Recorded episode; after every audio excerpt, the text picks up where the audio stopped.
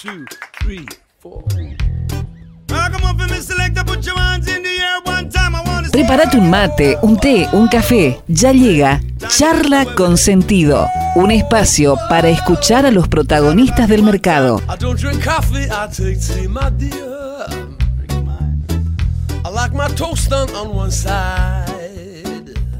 Vamos a escuchar esta gran historia y saludamos a Pablo Boué, emprendedor, trader autodidacta y él ahora nos va a contar un poco más. Eh, Pablo, buen día. Alejandro Miño, Sebastián Bordato te saludan.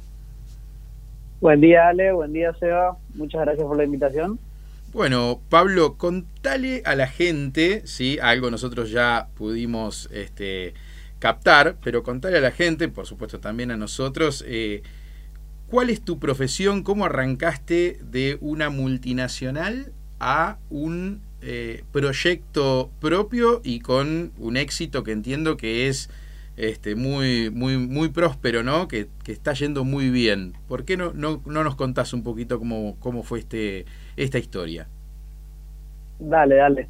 Vos sabés que anoche pensaba y decía cómo, cómo podía arrancar a contar la historia y me acordé de que vi una entrevista por La Nación Más de Augusto Dallet el lunes y él decía, soy un generalista.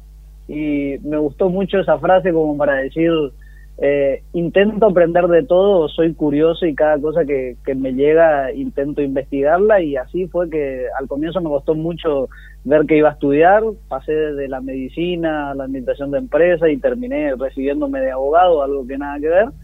Eh, luego trabajé, como, como bien decís vos, en el ambiente corporativo, en Procter Gamble cinco años y en Grupo eh, Peñaflor un año y pero me di cuenta que lo que más me gustaba era era emprender era crear algo era bueno creo que en ese momento alguien no sabe directamente lo que es emprender o por lo menos en esa época no. Quizás hoy es un poco más famoso pero hace cinco o seis años qué sé yo se decía abrir un negocio creo yo. Hoy hoy como hoy es entrepreneur no claro es exactamente el ambiente entrepreneur eh, está como en boga o en auge eh, así que hace cinco años, un poquito más, cinco años y medio, arrancamos con mi mujer un proyecto propio, que bueno, ellas son, eh, creo que somos 14 personas trabajando y, en el budget del año planeamos ser 23, abriendo sucursales en, en, Buenos Aires, en Resistencia, en Corriente. Nosotros estamos en la industria del calzado y, y sobre todo creo que, que, es un lindo ejemplo, algo para contar,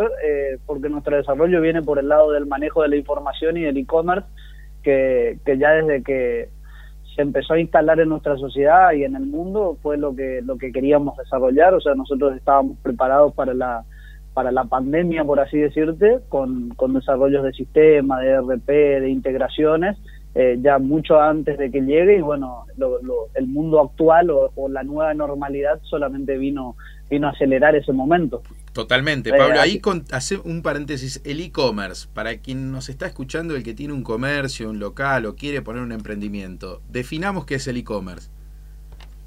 Sí, básicamente el primer contacto con un e-commerce sería tener una tienda online y tener eh, en esa tienda online el stock. Ese sería como el primer contacto, por así decirlo. Después, obviamente, que ese e-commerce tiene un back. Yo siempre que alguien me pregunta cómo arrancamos o cómo fue que Alucina, se llama nuestra empresa, comenzó a vender zapatos a todo el país, eh, primero le cuento que, que, es prepararse para esa demanda, porque muchas veces uno pone el stock en una tienda y se sienta como a esperar que las ventas le caigan, que, que es algo muy parecido a lo que sucede en la vida y en realidad hay que ir a buscarlas, eh, hay que targetizar la, la, publicidad online, hay que intentar encontrar al cliente para el producto que nosotros estamos vendiendo y sobre todo en lo que viene después de concretar una venta, que es la logística de e-commerce, que hoy es lo que más tiempo de hecho eh, lleva en nuestra empresa. Eh, tanto la logística como la innovación y el desarrollo de, de, la tienda en sí. No solamente el targetizado, sino eh, los sistemas de los cuales se nutre la tienda online para que pueda chupar el stock de un ERP y pueda eh, mostrar todo el stock que hay en sucursales físicas o bien el stock que uno que destine para el e-commerce, que la orden llega correctamente, que la orden se entregue en tiempo correcto, eh, hoy ya estamos trabajando en el servicio de postventa, en el unboxing mismo, es decir, cuando uno recibe el producto, con qué calidad lo recibe. Eh, y creo que todos esos son pequeños puntos que, que, quizás son desconocidos para, para, por lo menos para Argentina. En el mundo creo que se está hablando de, otro, claro, otras cosas en este momento. Ahí vamos a explicar a la gente una cosa es publicitar a través de eh, Facebook, a través de Instagram, los productos que uno tiene en la tienda y lo que Pablo nos está contando es otra cosa que tiene que ver con una red de comercialización. Cuando él habla de targetización, digamos, es de saber clasificar a la, potencial demanda y tener un CRM, es decir, un sistema por el cual uno elige, no sé, un par de zapatos, en el caso de Alucina, y que ese zapato esté eh, en stock, ¿sí? Porque ahora nos va a decir Pablo la cantidad de, eh, de, diversidad de productos que tiene. Yo conozco el caso de Pablo, por supuesto, porque mi mujer compra los zapatos de Alucina. Así que eh, nada, pude ver en, en, la experiencia em, que ya es algo más complejo. Una cosa es solamente publicitar y después hacer todo manual y otra cosa es desde el momento en que estoy iniciando la compra hasta donde termino, tener una experiencia para el cliente. Eh, digamos, em, muy ágil y, visualmente eh, agradable, digamos, para poder vender un producto que es físico a través de una plataforma que me tiene que decir si hay stock o no hay, si hay colores o no hay, si hay un talle o no hay, cómo puedo pagar. Si, ahora, Pablo, ustedes nos van a contar cómo, cómo desarrollaste esa parte de las cobranzas a través de otras plataformas, supongo, ¿no? Y tarjetas de crédito y demás. Sí, sí, exactamente. De hecho, hay una, hay una gran frase de, de Marcos Galperín, que creo que es el, el, uno, el fundador del Mercado Libre en lo que es e-commerce en Argentina, que él decía que cuando él arrancó, todo el mundo le decía que en Latinoamérica nadie iba a comprar un producto que no toca a alguien que no ve.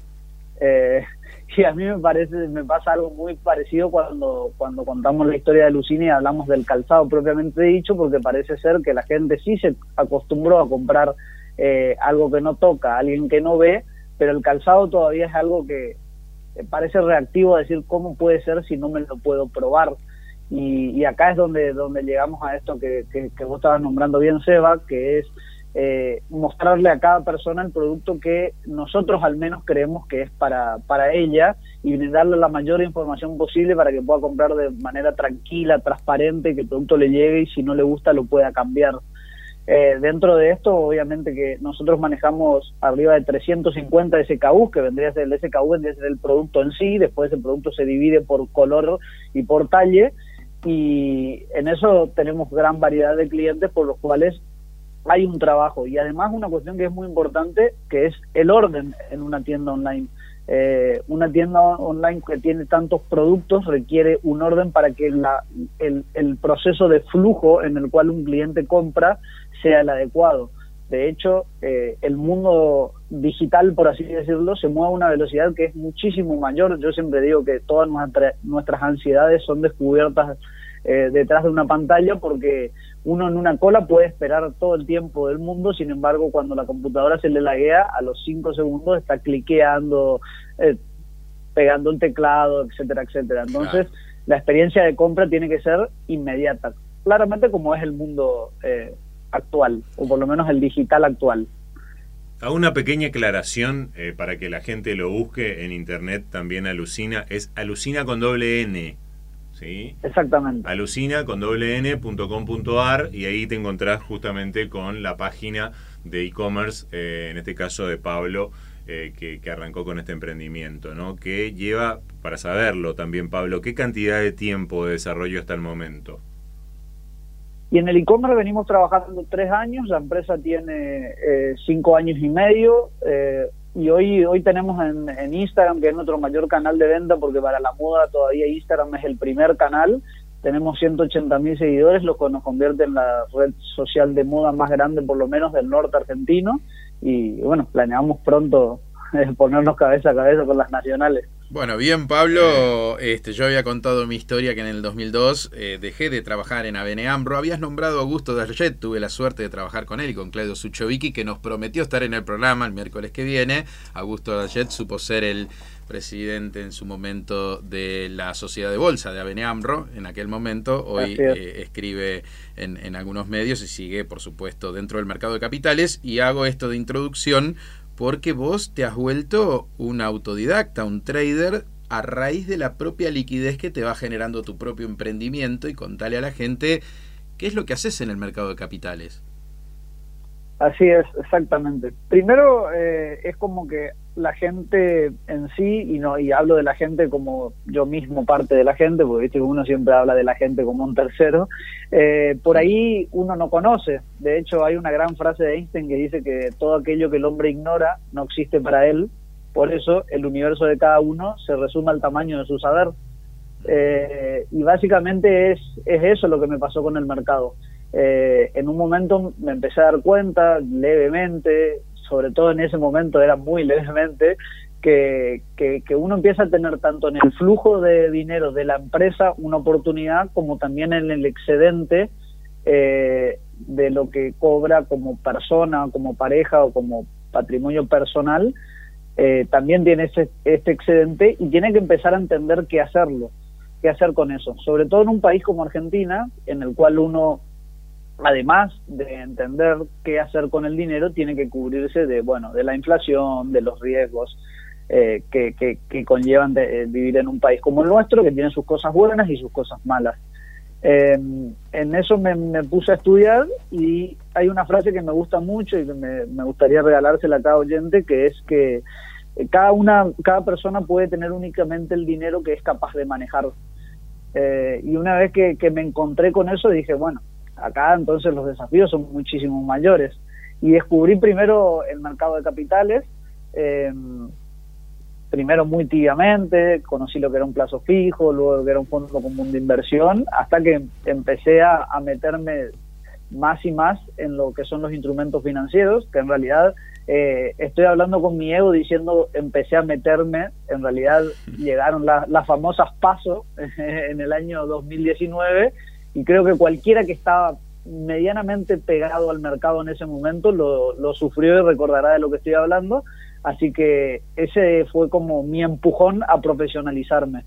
Eh, a ver, hay un paréntesis, Pablo. O sea, vos, eh, después de haberte ido de una empresa como Procter Gamble, de haber iniciado tu proyecto emprendedor, este, de haberlo hecho de una manera muy tecnológica, adecuada para el momento y encima que seguramente la pandemia te ayudó, te encontraste con excesos de liquidez, eh, empezaste a interesarte por el mercado de capitales y justo cuando arrancás te agarra una crisis y lo poco que ibas invirtiendo ahí te hicieron que, esa, eh, que tengas una pérdida de valor en el flujo de, ese que tenías tanto separado lo que es tuyo patrimonio personal como lo de la empresa, quizás más lo tuyo personal, pero aún así dijiste el camino es por acá y eh, lo tomaste como un aprendizaje y como uno, uno de estos temas que yo siempre digo que riesgos hay en todos lados, en acción o inacción, porque yo conté que en 2002, eh, si bien emprendí por mi cuenta, eh, después el banco en el cual yo trabajaba, recién lo acabo de nombrar, a Beneambro, después desapareció en el mundo, así que igual me hubiera quedado sin trabajo. Entonces,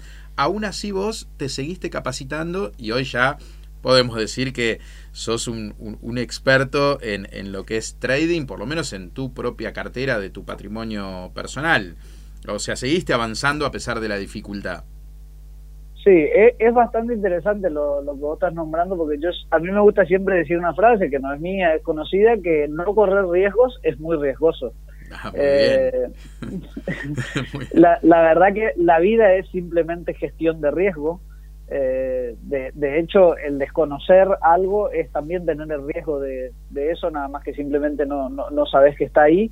Entonces sí, obviamente cuando a los dos meses de arrancar en el mercado llegaron las pasos y literalmente perdí el 40% de mi cartera de inversión, eh, no, no fue algo divertido ni lindo, pero simplemente te abre eh, el pensamiento a decir, me puedo quedar donde estoy, eh, ver la vaca y llorar, por así decirte, o, o aprender por qué me pasó esto e intentar de que no me vuelva a pasar nunca más. Y bueno, uno ahí empieza a entender de que el mercado es algo muy, muy grande, que está compuesto por millones de factores, y, y, cuando empieza a entender de mercado, empieza a darse cuenta que en realidad la gente busca fundamentaciones a lo que sucede en el mercado, pero en realidad el mercado a veces no tiene fundamentaciones. Eh, podemos decir, sí, el mercado está bajando por la variante Delta, como ahora se escucha últimamente en los últimos días, y sin embargo en realidad no, no, no, sabemos si realmente esa es la razón o no y eso quizás es lo que más me apasiona del mercado eh, la búsqueda, eh, el, el, que todos los días puede pasar algo distinto y que, y que las herramientas que tenemos nos sirven para darnos cuenta dónde estamos parados y a dónde queremos ir, pero nunca sabemos qué va a pasar. Eh, hay un dicho que vos lo habrás escuchado porque es, muy común entre los traders que nadie sabe cuál es la vela de la derecha, diciendo por el movimiento de precio de un activo. Eh, y hay algo que para mí es muy importante y creo que el argentino en sí, si puede entender cómo es el sistema financiero, eh, es alguien que le puede ir muy bien porque en los mercados lo que prima y lo que reina es la incertidumbre y en Argentina sabemos vivir muy bien con la incertidumbre. Eh, el problema son las herramientas, el entender qué es lo que pasa en el mercado, el entender si la tasa americana está en el, en el, en el sentido correcto, si el dólar con respecto a las demás monedas se fortalece o no, si el índice de volatilidad está alto o está bajo, eh, los inflows a, a los ETFs o a los fondos internacionales. Bueno, todo eso uno va aprendiendo con el tiempo y va investigando. Hoy en día tenemos un problema muy grave que es la inflación mundial eh, y este sistema eh, casi nefasto que tiene la Fed, que es el organismo que rige eh, la política económica norteamericana, de inyectar dinero en el bolsillo de la gente, algo que nos hará muy normales escuchar a cualquiera de nosotros que estamos acá, pero está sucediendo a nivel global. Y entonces ahora en Argentina no solamente nos tendremos que defender contra la inflación del peso, sino que también nos tenemos que defender contra la inflación del dólar, que es algo que quizá se escucha poco y creo que cualquier cualquiera de los que estamos acá y de los oyentes debería saber que, que, no que no por comprar dólares y guardarlos estamos cubiertos. De hecho, vivimos en un país que tiene exceso de ahorro eh, y falta de inversión, que es lo que lo que por ahí creo que sí cambiaría en nuestra cultura. Sí, el otro día había una nota, creo que de Sucho, Pablo, este que decía que Argentina es el tercer país después de Estados Unidos con mayor tenencia, claro, y Rusia con mayor tenencia de dólares, es decir, que financiamos el déficit este, o la misión en realidad de, eh, de, que provoca la Fed, de, digamos, de Estados Unidos, ¿no? Este, te vamos a tener como columnista, Pablo, eventualmente, porque has entrado justo en la parte... Eh, digamos, global y cómo impacta no solo en el precio de los activos de las acciones, que son lo que acá a veces este, queremos eh, digamos, desarrollar, sino en el precio de, no sé, del hierro, y justo nos está escuchando quizás algún distribuidor eh, de esa materia prima, en el precio del plástico, eh, o sea, todo esto que pasa en el mundo y estas variables que vos bien nombras, después repercuten obviamente en el precio de los activos financieros, pero también en la economía real, ¿no? y es importante ir armando ese mapa para el que nos escucha en este programa. Y Pablo, vamos a tener que, ir cerrando un poquito porque nos está esperando el decano de la Facultad de Ciencias Económicas, Juan Di, pero ahí quiero que cierres con, ayer eh, se conocían, eh, digamos, el, cierre, los earnings que se llama, ¿no? Balances de empresas que cotizan en bolsa y había algunas importantes, si no vi mal, creo que Microsoft, Apple, Alphabet, había un par ahí, algo, algo para aportar a la comunidad trader este, en relación a eso, algunos números llamativos? Sí, sí, vinieron en el balance, como decir, Apple, Microsoft, Google y Visa son los más representativos de ayer. Todos vinieron por encima del esperado, que acá, bueno, nuevamente serán o los eh, analistas los que ponen muy bajo el target o verdaderamente tenemos un problema inflacionista y por eso vienen por encima. Eh, y para aportar, que me parece algo bastante bueno y para ir cerrando, que en el balance de Apple se ve que el 49% de las ventas provienen de los nuevos iPhones. Y acá es donde invito a cada uno de los que está escuchando a cuando realice su próxima inversión, pensar que el iPhone eh, no existía hace 15 años y que las inversiones las tenemos que pensar de acá a 15 años, así que intentemos pensar que no existía, que puede venir a cambiar la vida de todos nosotros. Espectacular, Pablo. Eh, te vamos a tener seguramente en otros programas, pues sos un gran analista de empresas del exterior, que cuando uno compra acciones está comprando verdaderamente una partecita de una empresa que tiene una historia, una vida en la economía real. Después ya vamos a hablar de Apple seguramente, pero ahora se nos hace corto el tiempo, Pablo, pero un placer este, tenerte acá al aire, contar tu historia. Vamos a desafiar a Jorge, a nuestro eh, operador, a ver si tiene un tema y lo voy a elegir, eh, eh, Pablo, a ver si, te gusta Super Heavy, Pablo, ¿escuchaste alguna vez a Mick Jagger en Super Heavy? Sí, sí, me gusta mucho. Bueno, vamos a ir con Super Heavy, lo vamos a dejar que elija el que quiera Jorge, nuestro operador estrella, y te saludamos, Pablo, un abrazo grande y vamos al segundo invitado en breve. Un abrazo, Pablo. Gracias. Chau, chau. Chao, chao.